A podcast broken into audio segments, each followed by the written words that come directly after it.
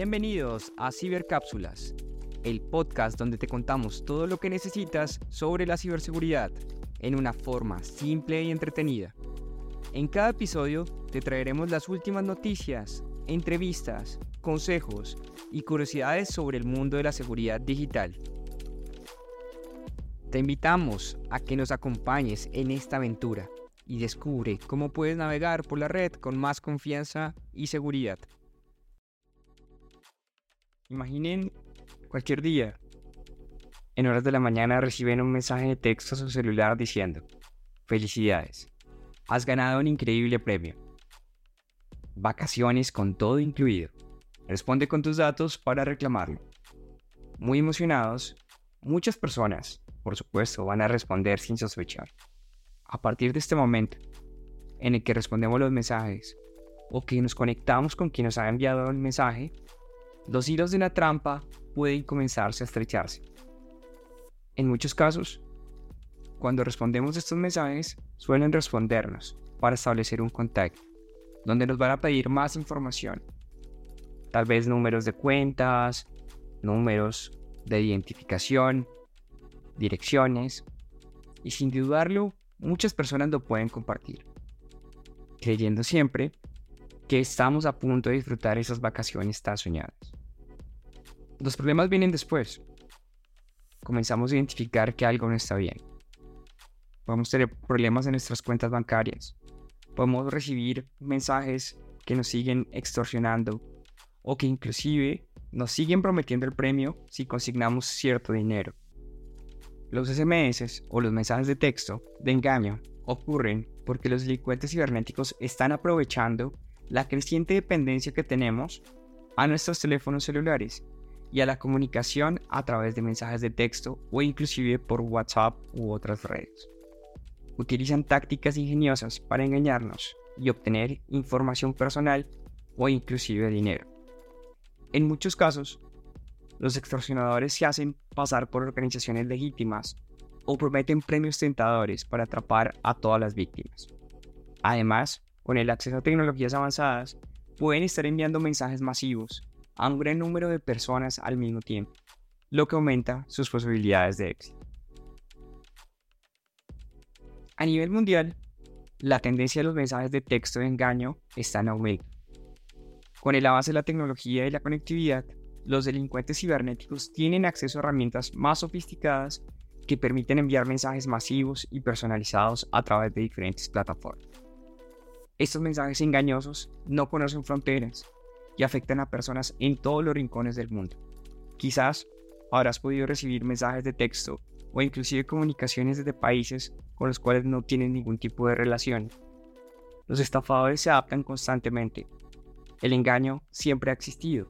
Ahora, creando nuevas estrategias y aprovechando las vulnerabilidades de las personas para llevar a cabo estos actos delictivos. En resumen, los SMS de engaño son una realidad de nuestra sociedad digital. Los delincuentes aprovechan nuestra confianza, nuestra ingenuidad y la dependencia de los teléfonos celulares para estafarnos y obtener beneficios. Es esencial estar informados y mantenernos alerta para protegernos de estos engaños. Recuerda nunca compartir información personal o financiera a través de mensajes de texto. Hay que verificar muy bien la autenticidad de los remitentes. Adicional a esto, voy a dar una lista de 10 tipos comunes de mensajes con engaños que podrían llegar a nuestro celular. El primero de ellos, y con el que comenzamos nuestro ejemplo del día de hoy, es una estafa de premio. Un mensaje que afirma que hemos ganado un premio de sorteo bazar y donde nos piden que proporcionemos información personal o que realicemos algún pago para reclamar. Aquí es donde viene el engaño. 2. Mensajes de suplantación de identidad. Existen mensajes de texto que pretenden ser una entidad legítima, como un barco, la policía o inclusive una empresa, solicitando información confidencial o contraseñas, los mensajes de segundo factor de autenticación que nos piden algunos bancos o inclusive que confirmamos números de cuenta. 3. Mensajes de phishing. Si recuerda nuestro primer capítulo de esta temporada hablábamos del phishing.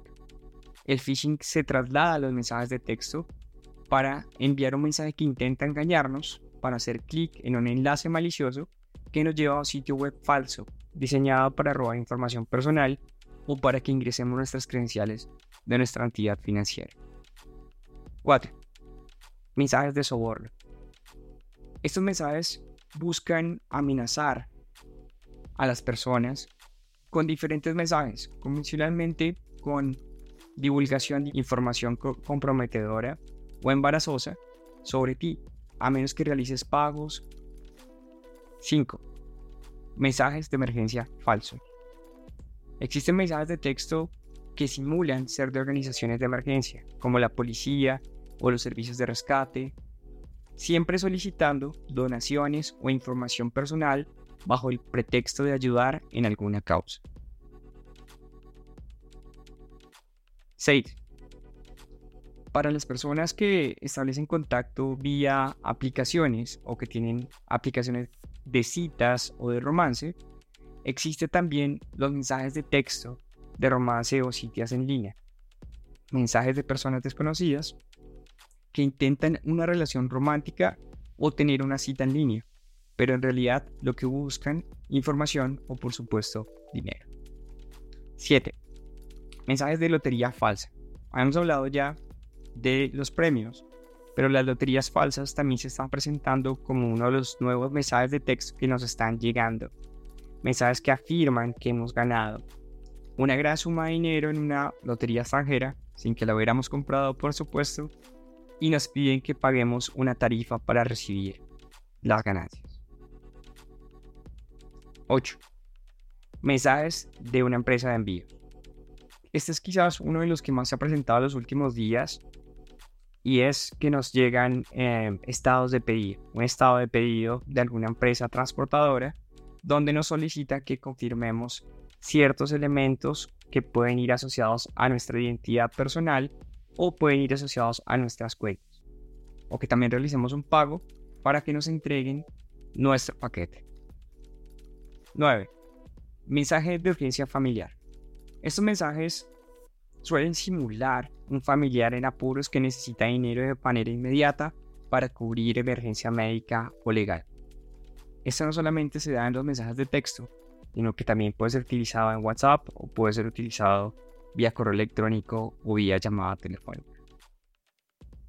Y el número 10, mensajes de ofertas falsas. Estos son mensajes que proporcionan ofertas demasiado buenas para ser verdad, con descuentos masivos, regalos gratuitos, códigos de compra, pero en realidad están diseñados para obtener información personal y estafarnos. Recuerda que es importante mantenernos alerta, siempre desconfiar y no caer en la trampa de estos mensajes engañosos. Siempre verifica la autenticidad de los remitentes y ten cuidado en proporcionar la información financiera. Tres consejos principales para el manejo de mensajes no solicitados o sospechosos. Lo primero, desconfiar de los mensajes de texto. Sé que tenemos nuestro celular y nuestros mensajes de texto alineado a muchas de nuestras cuentas bancarias, de nuestras cuentas de doble factor, entre otros. Aquí hay que tener en cuenta que no respondas mensajes de texto de elementos no solicitados. Si no tienes cuenta en cierto banco, no respondas. Si no tienes un paquete pendiente por recibir, no respondas. Siempre, siempre evalúa las ofertas que son demasiado buenas para ser verdad o que te solicitan información personal o financiera. Ninguna entidad está buscando en este momento en solicitar información personal o financiera a través de mensajes de texto o a través de WhatsApp, por supuesto. Si recibes un mensaje amenazante o extorsivo, no cedas a las demandas. Evita responder.